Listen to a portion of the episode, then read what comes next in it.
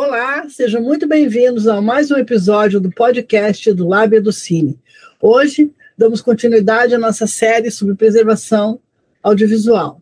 Hoje vamos falar sobre um assunto muito especial, o Festival do Arquivo em Cartaz, Festival Internacional de Cinema de Arquivo, que esse ano tem como tema filmes etnográficos, olhares sobre o mundo.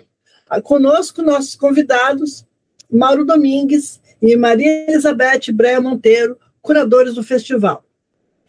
A oitava edição do Arquivo em Cartaz, Festival Internacional de Cinema de Arquivo, está sendo realizada desde o dia 3 de novembro e segue até o dia 13 de novembro pela plataforma online Amazonaflix, onde todos os filmes estão disponíveis. O tema que o festival escolheu para esse ano é o filme etnográfico, um gênero de documentário aplicado na investigação no domínio da antropologia visual, que registra em imagens e sons determinados grupos das sociedades humanas tradicionais ou modernas. A produção audiovisual etnográfica se distingue por apresentar princípios específicos do processo de sua elaboração. Tradicionalmente, essa distinção se caracteriza por sua aproximação do espectador com os sujeitos ou objetos representados, buscando uma intensa exploração do outro e um diálogo maior com a realidade. A linguagem audiovisual etnográfica, compreendida num sentido mais amplo, passou a abranger uma diversidade de representações dedicadas ao estudo das relações socioculturais, explorando suas densidades, seus, suas tramas e articulações, traçando assim características e peculiaridades dos grupos e sujeitos observados. Bom, mas quem vai falar sobre isso com mais propriedade é o Mauro e a Beth. Olá, Mauro. Olá, Beth. Muito obrigada por vocês estarem aqui novamente. E agora eu passo a palavra para vocês, para vocês me falarem bastante, não pouco, sobre o Festival Arquivo em Cartaz. Olá, Solange. Mais uma vez, muito obrigado pelo, pelo convite, pela oportunidade de divulgar o festival é sempre um, um, canal muito importante, é um canal que se dedica à, questão da preservação audiovisual, então é o espaço perfeito para a gente divulgar o festival. O festival está na sua oitava edição como arquivo em cartaz, mas cabe sempre lembrar que esse festival começou lá em 2002, quando era Recine, uma parceria com a empresa Rio de Cinema, e que veio até hoje, ou seja, são, são 20 anos de festival e na sua oitava edição do Arquivo em Cartaz, onde o, o conceito básico do festival se manteve, que é a questão de discutir, exibir e reutilizar os filmes de arquivo. Esse ano, com, com o tema do filme etnográfico, é, logo de imediato, a gente pensou numa parceria muito óbvia, que é a parceria com o Museu do Índio facilitou muito porque o Museu do Índio pertence também à estrutura do, do, Ministério da Justiça e Segurança Pública. Então, fizemos um contato com o Museu do Índio, foi, foi um contato muito bom, né? Então, o grande parceiro do festival é o Museu do Índio. Cabe lembrar que o Museu do Índio tem um acervo fabuloso, né? que data lá das primeiras décadas da, do século XX, inclusive é, o, o, o filme Rituais e Festas Bororo, do Major Reis, é considerado é, pelos antropólogos, pela comunidade internacional, o primeiro registro etnográfico do mundo, que é um filme de 1916. Né? E esse filme estará disponível para exibição na plataforma. Né? É, então, a parceria com o Museu do Índio era óbvia e foi muito bem aceita, bem recebida pelo Arquivo Nacional. Mas também não podemos falar dos nossos grandes parceiros que estão sempre nos apoiando, como o Centro Técnico Audiovisual da Secretaria de Cultura, né? a Cinemateca do MAN, fundamental a Cinemateca do MAN, principalmente o apoio sempre muito generoso do Hernani Hefner e do José Quental, a Fundação Darcy Ribeiro, também, porque é, o, o antropólogo Darcy Ribeiro, não só pelo fato de completar 100 anos esse ano, também é um nome muito importante da questão etnográfica e muito ligado ao cinema também, durante o seu, o seu período no Museu do Índio. Né? O Cinearte UF, também parceiro. O produtor Lino Meireles e a Paloma Rocha, porque eles gentilmente nos cederam a exibição da versão restaurada em 4K do filme Deus e Diabo na Terra do Sol, que infelizmente não será exibida, porque o projetor da, do CineArt UF deu um problema e a peça é uma peça importada e a peça está presa na alfândega, mas a parceria existe. E mesmo que ela não, efetivamente, não aconteça a projeção, a parceria existe e a gente mantém tanto o Cinearte UF como o produtor Lino e a Paloma como parceiros do Arquivo Nacional. O Instituto Goiano, Goiano de Pré-História e Antropologia da Pontifícia Universidade de Goiás, a Mapa Filmes e a Link Digital. Então, aí, aí também o Vídeo nas Aldeias, que é um, um, um projeto muito interessante também, que tem a ver com o conceito do festival. A gente, a gente desde o início, a IBET, é, a gente deixou claro que a gente queria, queria ver a questão do filme etnográfico sobre as diversas formas de olhar, não, não só como olhar externo, mas também quando o próprio, é o próprio atividade, o próprio registro a ser feita pelo próprio agente, ou seja, é, é, ele mesmo que está se registrando no dia a dia. E isso a gente tem no vídeo das aldeias, em registros outros que são feitos das formas mais simples possível, mas são registros muito interessantes. É, uma outra coisa que foi uma novidade nesse ano é que no dia 3, na abertura do festival, a mesa de abertura foi é, uma mesa em, relacionada ao Dia do Patrimônio do Audiovisual, né? que normalmente é comemorado no, em dia, no dia 27 do 10. Como as datas estavam muito próximas, a curadoria fez uma sugestão, que foi aceita também pelas equipes que organizam o Dia do Patrimônio, de que nós abríssemos o festival com o Dia do Patrimônio do Audiovisual. Os, temas são correlatos, o, o Dia do Patrimônio é uma data muito importante para todos os arquivos no mundo, o Arquivo Nacional, ele faz desde 2008 sem nenhuma interrupção, o Dia do Patrimônio começa em 2005, né, quando a Unesco e o, e o Conselho Coordenador das Associações de Arquivos Audiovisuais é, é, pede, que indica que os arquivos do mundo inteiro comemorem o Dia do Audiovisual com palestras, justamente para alertar sobre a necessidade de preservação do audiovisual. Então, nós abrimos com, com os colegas que organizam esse, esse evento já desde 2008, então foi um sucesso. Tivemos duas mesas, então, assim, foi, um, foi uma, uma atividade muito interessante. Foi muito interessante reunir também as duas iniciativas. Deu muito certo. E cabe lembrar também que em 2022 acontece o 30 aniversário do Programa Memória do Mundo da Unesco, que, no, que momentaneamente está suspenso no Brasil, mas que em breve vai voltar. Essa eu acho que é a expectativa de todo mundo, com a, com a mudança de rumo que esse país deve tomar, com, enfim, conceitualmente esse país vai mudar, então a gente sabe que essas coisas é, é, voltarão, né? Agora, o, o, festival é um festival que não se dedica somente a exibir filmes, né? A gente quer discutir a questão da preservação, a gente quer exibir filmes, a gente quer revisitar os arquivos, a gente quer também que esses arquivos possam ser vistos, revistos e reutilizados com as oficinas. É, esse ano nós mantivemos a oficina Lanterna Mágica, onde os alunos são, são pessoas com ou sem experiência que são reunidos e, e é, é, tem aulas é, teóricas é, para que possam desenvolver alguns projetos com material de arquivo. Então, são filmes, geralmente, filmes de curta-metragem, com média de 7 a 8 minutos, e que sempre são muito interessantes. E alguns desses filmes depois ganham vida própria, participam de outros festivais. Uma outra coisa também que nós fizemos esse ano, é, de uma forma como um projeto piloto, foi o que a gente chamou de Oficina Lanterninha Mágica, que foi voltada para alunos do ensino é, básico e ensino médio e que também deu um excelente resultado. Contamos com a colaboração dos servidores da Casa e da Secretaria Municipal de Educação do Estado do Rio de Janeiro, que nos deu um apoio.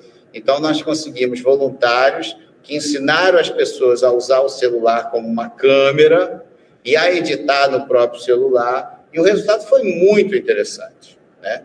Então, esta é uma ideia que testamos esse ano e possivelmente já vai é, entrar no, no, no, junto com, as, com, a, com a galeria de atividades do festival para o ano que vem. Né? Então é isso. Eu vou passar para a Beth agora e aí a Beth fala mais um pouquinho do festival. Não, como o Mauro mencionou, o, o, o Festival Arquivo em Cartaz começou no dia 3, mas de fato as atividades dele começam antes, né? Com a oficina Lanterna Mágica e com a oficina Lanterninha. E esse ano, para a oficina Lanterna Mágica, a gente teve uma aula aberta da Beth Formagini, né? E depois contou com aulas práticas, tanto dos servidores, nossos colegas aqui do Arquivo Nacional, quanto da, da, da, da cineasta Bruna Calegari. Então, foi uma oficina muito interessante e a oficina Lanterninha também foi, foi uma experiência muito, muito legal, muito motivadora, né? que acho que entra para a programação do ano que vem com um bom, um, um bom background de, de, de sucesso que teve esse ano. Bom, já foi dito que o tema desse ano do Arquivo em Cartaz são os filmes etnográficos, né? E eu gostaria de falar um pouquinho sobre essa escolha, né? Por que filme etnográfico, né? Então, a, a, a escolha residiu na relevância da produção audiovisual etnográfica que se distingue das demais produções visuais por apresentar é, princípios específicos que se caracteriza por uma ligação íntima de aproximação do espectador com os sujeitos ou objetos representados, buscando uma intensa exploração do outro, e claro que exploração e do outro colocam-se entre aspas, e um diálogo maior com a realidade. A linguagem audiovisual etnográfica, compreendida no sentido mais amplo, passou a abranger não apenas o registro e documentação de povos exóticos, mas também uma diversidade de representações dedicadas ao estudo das relações socioculturais, explorando suas densidades, tramas e articulações, traçando características e peculiaridades desses grupos e sujeitos. É, cabe salientar que tanto o etnólogo como qualquer outro pesquisador, historiador, antropólogo, ah, cineasta, ao fazer uso de determinado contexto, sociedade ou manifestação, não deixa de fazer uma tradução ou interpretação daquela cultura observada. O pesquisador não consegue apreender totalmente a realidade observada e essa é, pretensão à verdade ou ao distanciamento da realidade é impossível, visto que a nossa percepção e compreensão de, ideológica está presente em nossos discursos e narrativas. Porém, quando os realizadores desses registros são os próprios sujeitos observados, podemos notar que essas obras adquirem sentidos e características próprias, diversificadas e peculiares acerca da maneira como é construída sua narrativização e autorrepresentação e nisso, os filmes que a gente apresenta na mostra etnográfica do projeto Vídeo nas Aldeias são representativos dessa linguagem. Né? O uso da linguagem audiovisual ampliou seu campo de visão, recuperando suas práticas discursivas e o seu lugar de enunciação. Essas é, ações não se configuram como elemento secundário na vida desses sujeitos, mas como fator crucial em suas lutas e reivindicações. As imagens e sons se tornaram um depósito de memória para essas comunidades. A importância dessas obras reside na capacidade da câmera de observar, gravar e não deixar esquecer, permitindo assim que esses grupos construam e transmitam sua cultura em um contexto social mais abrangente. Muitas vezes são esses registros que resgatam as práticas esquecidas que geralmente são difundidas pelo uso no dia, no dia a dia, né, ou pela oralidade. E diante desse quadro da, da escolha do tema de filme etnográfico para esse, uh, para esse, para essa edição do Arquivo em Cartaz, uh, nós escolhemos alguns homenageados que têm tudo a ver com essa, com essa, com esse tema. Inclusive uma delas, uma das homenageadas, que é a Patrícia Montemor, estaria com a gente aqui dividindo a, a, a curadoria, caso uh, não tivesse havido o falecimento precoce da, dessa antropóloga que abriu o campo da, do filme etnográfico uh, para o Brasil e para o mundo exterior também. Além da Patrícia Montemor, uh, nós temos dois outros homenageados. Um é o Darcy Ribeiro, que esse ano completaria 100 anos e que teve uma grande é, é, contribuição como antropólogo para o filme etnográfico e para o cinema de uma forma geral, já que mesmo uh, depois dele uh, enveredar por outras áreas uh, na política e na educação, ele sempre se utilizou da linguagem cinematográfica para é, como uma forma de, de comunicação. E uma, um outro homenageado é Geraldo Sarno, né, que também esse ano faleceu em virtude da Covid e que retratou, através da linguagem audiovisual, aspectos de cultura popular brasileira. Acho que agora o Mauro pode falar um pouquinho sobre o, a, a, programação do, do Arquivo em Cartaz. Mauro, eu queria que vocês falassem também nessa parte, assim, que a gente está dando uma visão geral do festival, sobre essa parceria com a plataforma, com a Amazônia Flix, onde as pessoas podem acessar, não só ver todos os filmes, mas também votar fazer o voto popular. Eu acho que isso é bem importante, né, porque amplia muito a, a possibilidade de acesso a todos os filmes do festival, inclusive da Lanterninha Mágica, que, que é a novidade, não vou dizer mais encantadora, porque tudo é incrível na programação desse, desse festival, mas o Lanterninha Mágica, que é essa novidade linda que vocês criaram para esse ano. Então, fala um pouquinho, um de vocês, sobre essa essa plataforma, sobre essa parceria, como é que as pessoas acessam? Tá. É, os filmes da, do festival, tanto os filmes que estão na mostra competitiva, mostras acervo, as demais mostras, os filmes da Oficina Lanterna Mágica, da Lanterninha Mágica, que foi esse projeto piloto desse ano, é, eles estarão todos disponíveis numa plataforma de streaming, né? que esse ano é a plataforma Amazônia Flix, que foi contratada pelo Arquivo Nacional, e os filmes estarão disponíveis de 3 a 13 de novembro.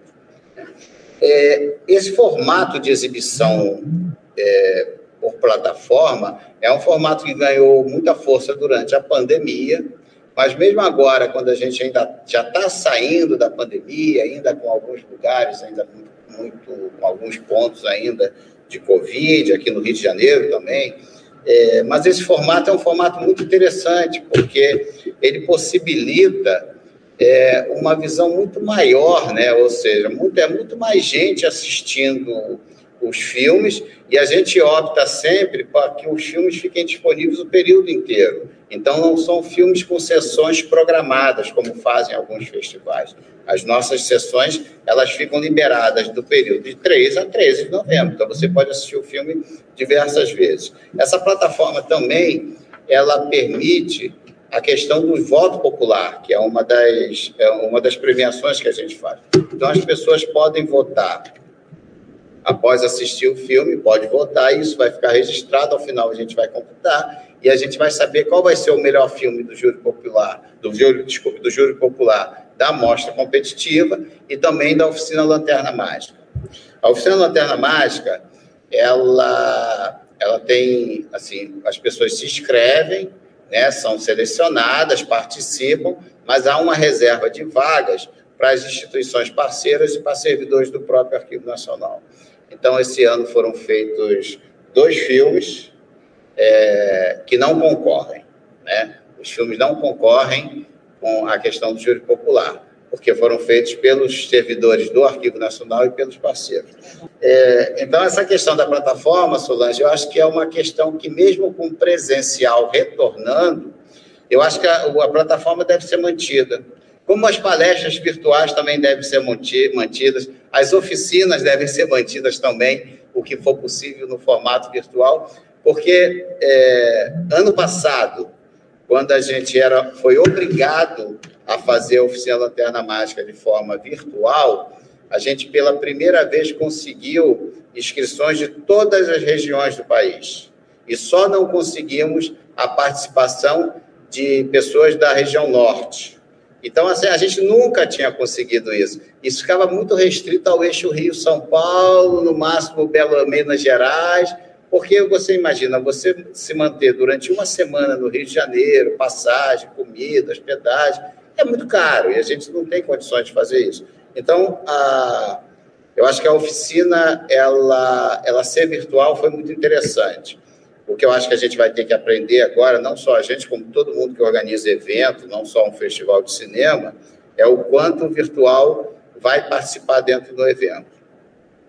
É, teremos também sessões presenciais, tínhamos duas sessões marcadas já, uma no, essa do, do CineArt UF, que foi suspensa, né, infelizmente, mas temos uma sessão presencial é, no dia 9, às 16 horas, na Cinemateca do Mano, Rio de Janeiro. Nós conseguimos exibir, nós vamos exibir um filme de sete minutos, quase, quase oito minutos, é, que é, é uma festa. O título do filme é A Festa de Nossa Senhora da Glória do Outeiro. É, uma, é o registro da festa religiosa do, dessa irmandade, né? E que é uma coisa muito curiosa. Esse filme estava no Arquivo Nacional, nós não sabemos exatamente qual é a procedência. É uma cópia 35 milímetros em nitrato de celulose de 1946, é uma data presumida. O filme não tem letreiros técnicos, letreiros de identificação da equipe. O filme tem, tem o letreiro com o título e o letreiro com o nome da, das pessoas que integram a Irmandade naquele período, a Irmandade Nossa Senhora da Glória do Outeiro. É, é uma cópia de Nitrato, que é o filme que tem a autocombustão, né? Mas é uma cópia em excelente estado. Né? E aí nós tínhamos muita dificuldade de exibi-la, lógico, não podíamos exibi-la no formato original. E aí nós fizemos um contato com a Mapa Filmes e com a Link Digital, que gentilmente, totalmente de graça, é, super empenhada, assim, porque os, os, técnicos da, das empresas ficaram muito entusiasmados de poder digitalizar um nitrato em tão boa condição, que eles fizeram a digitalização em alta resolução, em 4K, né? É, nos, nos, entregaram todos os arquivos, todos os arquivos de preservação, todos os arquivos de, de exibição, e o filme vai ser exibido com uma versão é, digital sem tratamento, né, sem nenhum processo de restauro digital, sem nenhum tratamento, nessa sessão do dia 9. Então, às 16 horas, na Cinemateca do Mando, Rio de Janeiro. Então, acho que com isso, o festival também cumpre um papel que é muito importante, que é o papel de possibilitar o acesso a coisas que são impossíveis hoje de você exibir. Como é que a gente exibia uma cópia 35 nitrato? Não, isso não tem condição. Exibir, mesmo que fosse de acetato de celulose, é uma cópia única. Ou seja, não há registro, não temos nenhuma informação sobre a existência de matrizes ou de outras cópias. É, a, gente, a, gente, a gente fez a, assim, a gente tem uma ideia de que o filme é de 46, porque nesse filme, além, além da população carioca, de boa parte da sociedade carioca, de toda a irmandade da Nossa Senhora da Glória do Outeiro, o, o Dutra, o presidente Dutra, também está lá. E o narrador diz que o Dutra sempre foi a festa da glória, é, antes de ser presidente, e que aquela vez, pela primeira vez como presidente, ele está lá. E, e, o mandato dele começou em 1946. Então a gente presume que esse filme é de 46. É, estivemos com representantes da, da Irmandade da Nossa Senhora da Glória do Oteiro e eles confirmaram que o Dutra realmente era uma pessoa presente às festas da, da igreja.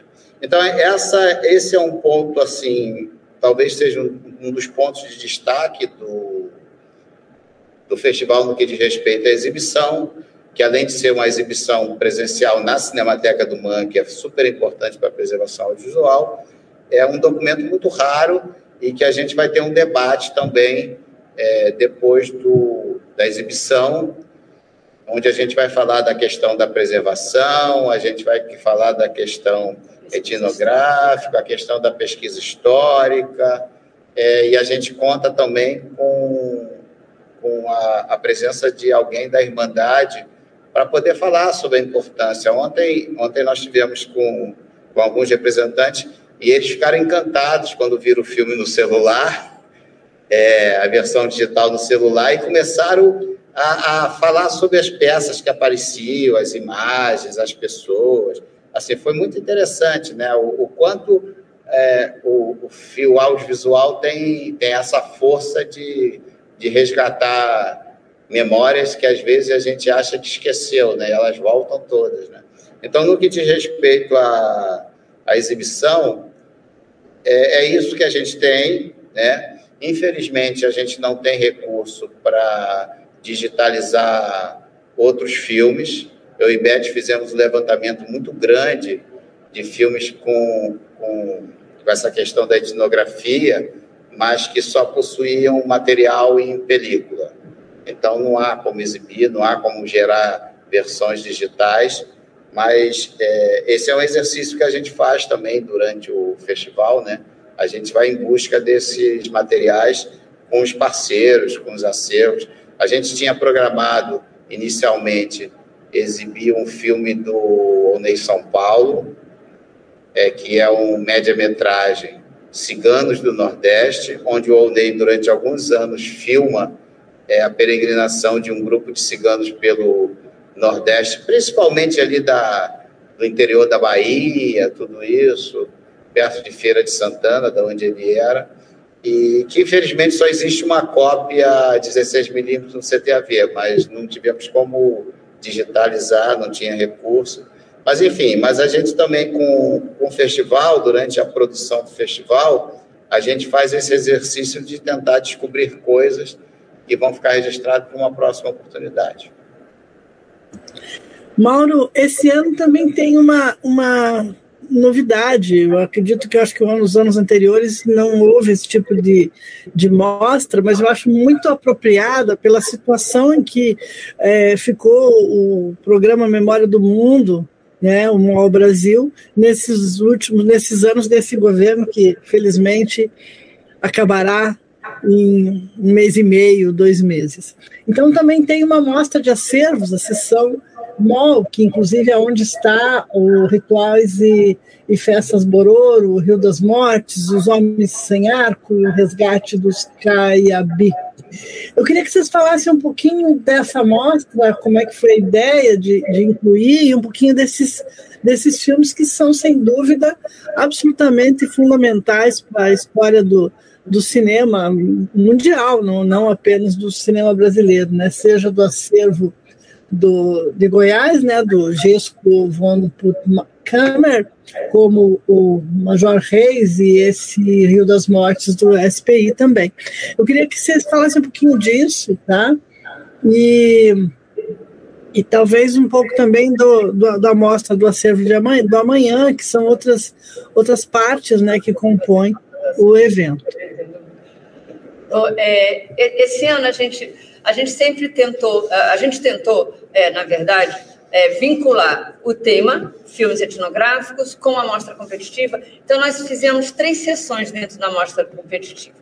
Uma são os filmes etnográficos propriamente ditos, uh, e que aí a gente teve a contribuição dos acervos do CTAV, do Instituto Goiano de Pré-História e Antropologia, do Vídeo das Aldeias, é, e, e também do, do acervo de memórias Tiveli. E aí eu gostaria até de chamar a atenção que nós estamos exibindo um filme chamado Rondon, o Sentimento da Terra, que uh, foi, uh, foi realizado em 93 e que está tendo a sua segunda exibição só nessa, nesse festival. Então, é um, é, é, é um filme interessante, porque é um filme pouco conhecido, com poucas, é, pouca oportunidade de exibição e que a gente conseguiu agora esse ano.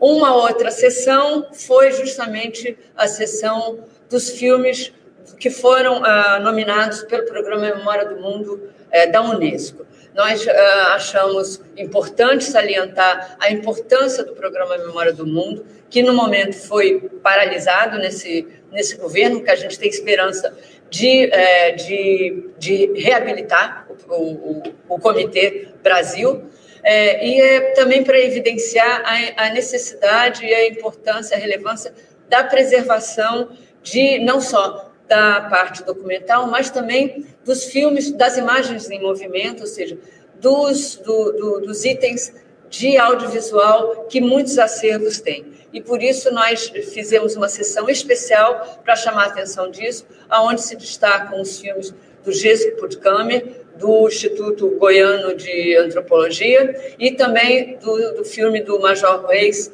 da, do Museu do Índio. Né? São filmes é, fundamentais é, e que têm esse, selo da Unesco para a memória do mundo. Além disso, também a gente tem a sessão dos homenageados, onde a gente uh, exibe filmes relacionados aos três homenageados desse ano. E aí eu quero destacar O Funeral Bororo, que foi um filme feito com roteiro do Darcy Ribeiro e imagens de Hans Fertmann, né? e que é um filme que registra todo o processo, o longo processo, e um processo bastante complexo de uh, sepultamento de, um, de, uma liderança Bororo, que era cadete, que era muito, muito amigo do Marechal Rondon e que, devido à idade avançada do Marechal Rondon, ele não pôde comparecer, mas mandou como seu enviado Darcy Ribeiro, dizer, e fazendo uma gravação para os Bororo, dizendo: Olha, deem atenção a esse homem, Darcy Ribeiro, porque ele é meus olhos, minha boca e meus ouvidos. Então, é um filme fundamental para se entender o processo de sepultamento dos Bororo e a partir do qual os Bororo retomaram anos mais tarde, ao ser veiculado esse filme, todo esse processo ancestral de sepultamento. Né? Então, eu gostaria de destacar é, não só os filmes do Memória do Mundo, que são fundamentais e que eu espero que outros acervos audiovisuais venham a ser nominados pelo Programa Memória do Mundo a partir do ano que vem, quem sabe, mas também gostaria de destacar que nós temos ótimos itens de, da, é, cinematográficos ligados à etnografia, tanto nos filmes etnográficos quanto na sessão homenagem, e mais uma vez reiterar a importância da parceria e da, do apoio de instituições congêneres, sem as quais a gente não faria este festival. E Solange, ainda em relação ao funeral Bororo, é possível que essa seja a segunda exibição pública do filme, porque ele, ele é um filme de 52, 53, ele foi exibido num congresso internacional, é, e aí foi feita uma edição muito rápida, ainda não definitiva, e depois disso não se tem registro da exibição completa desse filme, né? Inclusive, ele, ele não está corretamente editado, porque foi feita a primeira edição. Então, assim, esse é, um, é uma oportunidade também de que as pessoas conheçam o filme e que venha, venha retorne o interesse, porque nos anos 2000, no início dos anos 2000, o Museu do Índio ele tentou é, fazer um projeto para restauro e para reedição desse material. Alguns profissionais foram contatados, eu estava participando desse projeto, mas ele não andou. Mas cabe lembrar que é um filme muito importante, tem a participação efetiva do Darcy, né? O, e também do Hans Fortman, que era o cinegrafista e que dirigiu junto com o Darcy e que estava montando o filme e o filme não foi concluído. Então essa é uma, essa também é uma é uma exibição rara, né? Desse material mesmo não editado corretamente, mas é uma exibição rara e que, como a Beth falou, é um registro muito claro do, do, do, do ritual do funeral, que é um dos funerais assim mais apreciados pelos antropólogos, né? No mundo inteiro. Então acho que cabe ressaltar essa a importância desse filme. E, Mauro, eu, ou Beth, eu queria que vocês falassem um pouco também sobre. Agora, os filmes estão todos disponíveis na Amazônia Flix, mas alguns desses materiais ficarão disponíveis no site do Arquivo Nacional, no site do, do festival, dentro do arquivo, ou pelo menos o, a Lanterna Mágica. O que, que, o que, que a gente pode é, ver depois, assim, quem, quem por acaso não tiver oportunidade de ver nesse período do festival? É, o, os filmes do acervo do Arquivo Nacional já ficam disponíveis pelo, pela base do, de dados, né, que então fica disponível, não tem problema nenhum. É, os filmes dos parceiros, não, eles retornam, isso não. E os filmes da oficina a gente guarda como acervo, mas assim, a gente não tem uma, ainda uma condição de exibi-los de forma regular mas eles podem ser exibidos já, de acordo com solicitação, tudo isso, E essa é uma boa ideia, de que a gente tente disponibilizá-los a partir de agora, inclusive as edições anteriores, que são filmes de produção do Arquivo Nacional, né?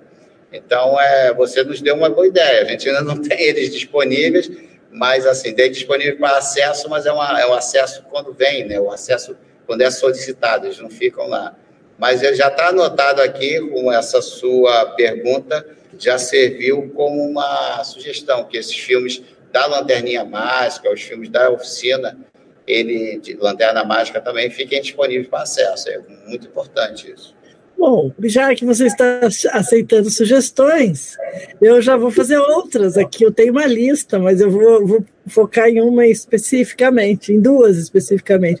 Uma é a gente pensar, a gente já conversou um pouco fora daqui, né, sobre uma, uma itinerância, ou pelo menos um pocket de itinerância. Claro, eu sei das dificuldades das questões dos direitos dos filmes e tudo isso, mas de reforçar aqui essa sugestão.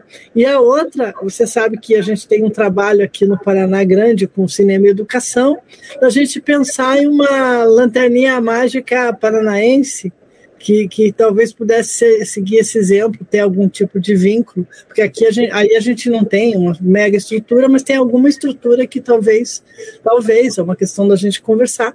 Então ficam essas duas sugestões aí marcadas, registradas aqui para a gente desenvolver, né?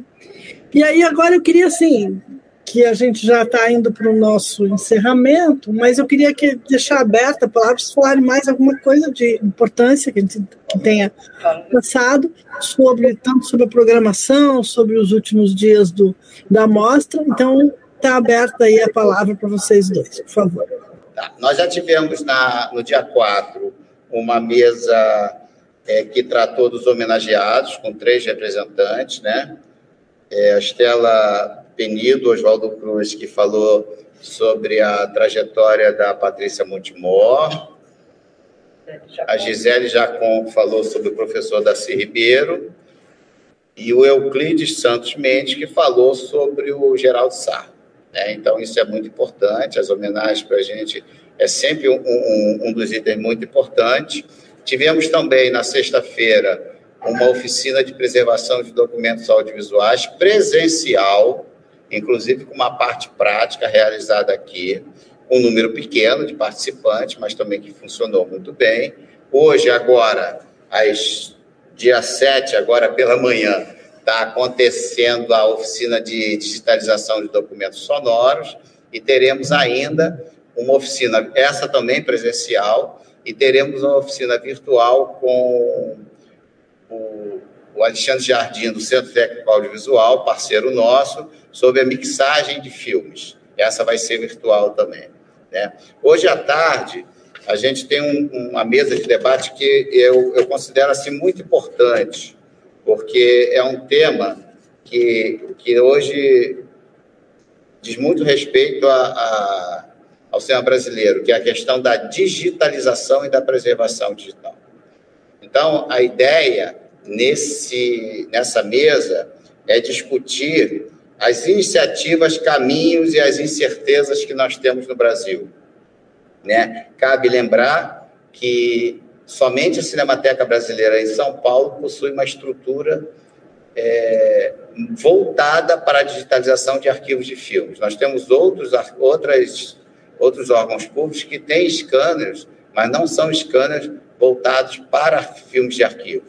Então, acho que isso é importante. O que a gente utiliza hoje é o que o mercado é, é, nos possibilita. E nem sempre o mercado ele está sempre, ele está muito preparado, não só em questão de equipamento, como também em questão de metodologia, do que a gente precisa enquanto um arquivo de filmes, né? Então nós teremos um, um representantes, teremos representantes do Arquivo Nacional, a Érica Sampaio, que é responsável pela área de preservação de documentos digitais do Arquivo Nacional. Teremos o professor Rafael de Luna Freire, da Universidade Federal Fluminense, que é, também é responsável pelo Laboratório Universidade, Universitário de Preservação Audiovisual, LUPA, que vem desenvolvendo um excelente trabalho com scanner recém-adquirido para bitolas estreitas, ou seja, o que interessa a eles é o 16 para baixo, então vem fazendo um ótimo trabalho com filmes amadores, filmes doados, é um trabalho muito interessante. É uma experiência muito interessante.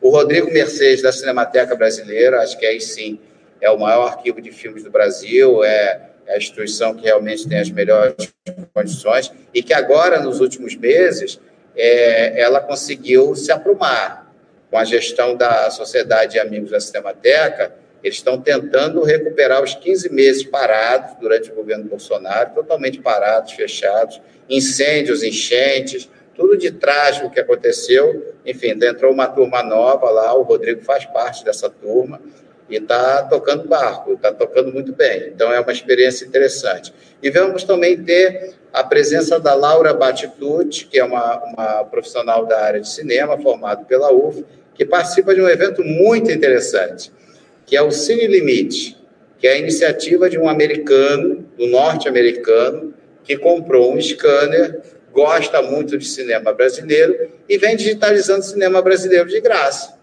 Né? E ele viaja, ele inclusive vem para o Brasil. Então, é uma experiência muito muito interessante. Essa, essa mesa vai ser hoje, dia 7, às 14 horas, né? E quem vai mediar a mesa é a Débora Butrus, que é a, é também uma profissional da área de preservação audiovisual e presidente da Associação Brasileira de Preservação Audiovisual. Acho que isso é muito importante, a gente manter essas experiências de outros arquivos e também manter a BPA, que é a Associação Brasileira de Preservação Audiovisual, presente no festival. Tá? Eu vou falar de mais um, um evento que vai ter, depois eu passo para a Beth falar dos outros. É, o outro é o encontro de pesquisadores que é uma coisa que a gente já vem fazendo todo ano também. A gente reúne pesquisadores do cinema brasileiro para falar dos seus problemas, das suas conquistas, das suas descobertas, tudo isso. E esse evento ele vem crescendo muito, ele vem ganhando importância muito grande dentro dentro do, do festival. O que começou assim de uma forma muito acanhada, ele veio ganhando corpo.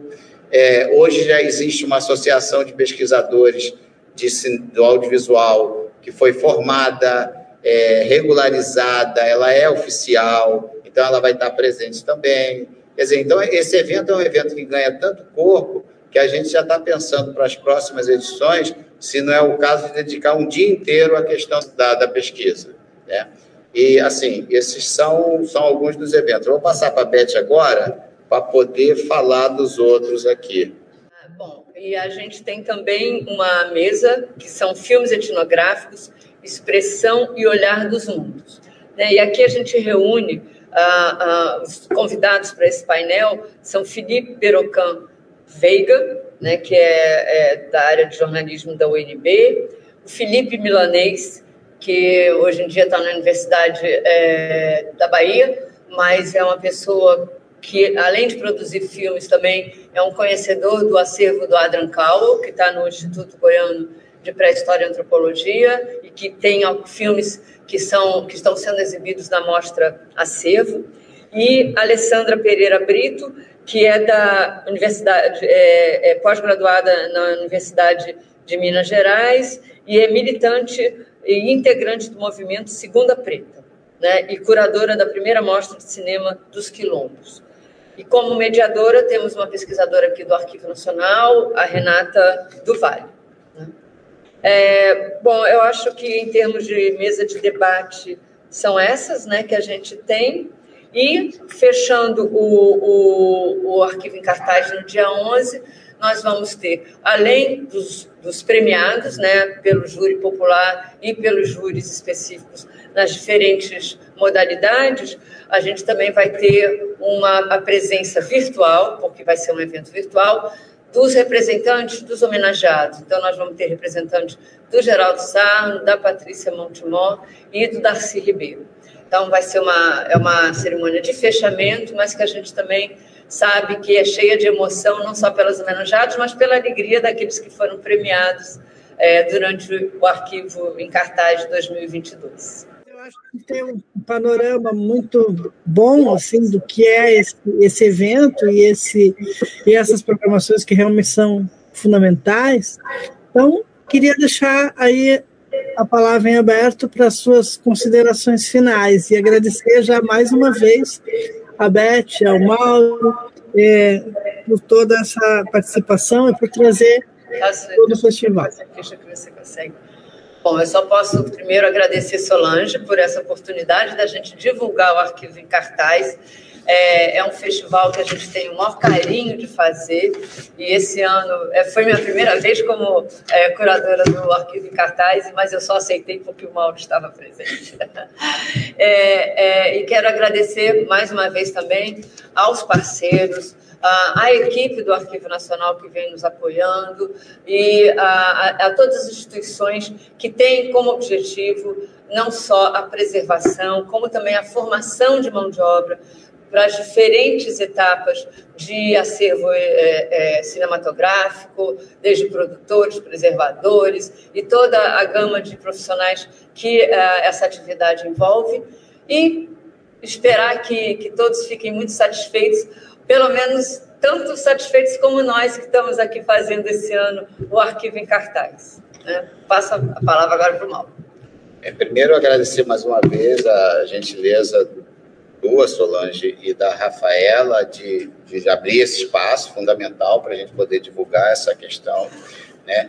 É, uma questão que eu acho importante é que a preservação, a questão da preservação do audiovisual não pode estar restrita a, a eventos específicos disso, né? Isso é uma coisa que eu sempre falo, acho que todo festival tinha que reservar um espaçozinho para exibir um filme restaurado, para uma discussão da preservação. É, cabe lembrar que cada vez mais a, a preservação é, se mostra presente e ela tem que ter voz na cadeia do audiovisual, né? Isso é fundamental, inclusive com repasse de recursos, tudo isso, porque o, o, a preservação é uma das cadeias fundamentais, ainda mais agora com a questão do digital. Quem não começar a pensar em preservação na hora que pensar o seu filme, está perdido, porque não vai ter mais a chance de encontrar uma lata que foi guardada dentro de uma gaveta, debaixo de uma cama, que a gente ouve essas histórias. Ninguém vai conseguir ler um disquinho, um CD, um HD, o que seja, é, daqui a 30 anos. Né? Eles não podem ser esquecidos. Então, a preservação é fundamental. Eu acho que os espaços abertos nos festivais é, são muito importantes. E aí vale a pena registrar o Festival do Rio, né? vale a pena registrar Brasília, que já há muitos anos é, é, reserva um espaço, como aconteceu recentemente no Festival do Rio, como vai acontecer semana que vem no Festival de Brasília, com uma mesa do Centro de Pesquisadores do Cinema Brasileiro sobre esse tema. É, enaltecer também a existência de, de, de, de, outros festivais e mostras, como o Cineop, que é fundamental, o Cineop é fundamental, a gente não pode é, esquecer de forma alguma a importância do Cineop quando consegue reunir bastante gente. Falar também que é muito difícil fazer um evento sem parceiros externos, né, para uma instituição pública que tem que fazer pregão, tem que contratar as coisas dessa maneira burocrática, por questões é, de lei, é muito difícil fazer, fazer um evento desse porte, né? Mas aí vale a pena ressaltar aí a coragem, a garra dos colegas, né? Porque eu e Beth, nós estamos de frente aqui, mas do lado, atrás, junto com a gente, tem muita gente, né? Tem muita gente, muita gente que, que até pode desempenhar um papel pequeno, mas que é fundamental para a gente conseguir contratar o professor, conseguir contratar a ilha de edição, conseguir contratar a plataforma e tudo isso. E agradecer principalmente aos amigos, aos parceiros que, como você, quando a gente corre, é, faz o pedido, vocês só correm imediatamente, né? Então é isso. Esse festival sem os amigos, sem os colegas do arquivo, sem esses profissionais, é, não daria certo. E assim, é, e sem a, o grande amor pelo cinema, pelo audiovisual, a Beth, com toda a sua bagagem da antropologia, ajudou bastante fundamental esse conhecimento. Acho que a gente foi unindo forças, é sempre um prazer muito grande trabalhar com a Beth. Não é o primeiro trabalho, já foram vários, e eu espero que não seja o último, né? A gente tem ideias, a gente tem muito, bastante ideia, só que a gente tem que ver o que vai acontecer desse país, o que vai... Eu acho que as perspectivas são muito boas, né? Até porque, diante desses últimos quatro anos, foram anos muito sofridos, e principalmente a preservação audiovisual. Talvez o cinema tenha sentido mais as dores de um governo autoritário no que diz respeito à preservação. É, a Cinemateca sofreu durante 15 meses incêndio, enchente, é, mas está tá revivendo, está revivendo e acho que a gente vai seguir em frente. É isso, obrigado. É, eu gostaria só de fazer uma menção que eu havia uh, passado por cima. Durante o Festival Arquivo em Cartaz, também temos o lançamento da revista do Arquivo em Cartaz, cujos editores são Maria do Carmo Rainho e Antônio Laurindo, e vai haver uma mesa de lançamento da revista Arquivo em Cartaz, com a participação de alguns autores. Uh, o lançamento é um lançamento também virtual, a, revista é uma revista digital, é, e a mesa vai ser uma mesa virtual, com a presença de alguns autores que escreveram para essa revista, e nós teremos autores brasileiros, como também autores internacionais, então está uma revista bastante interessante, trazendo depoimentos, entrevistas e artigos, e todas, uh, todo, todo esse material relacionado ao tema do Arquivo em Cartaz, que é filmes etnográficos, olhares sobre o mundo.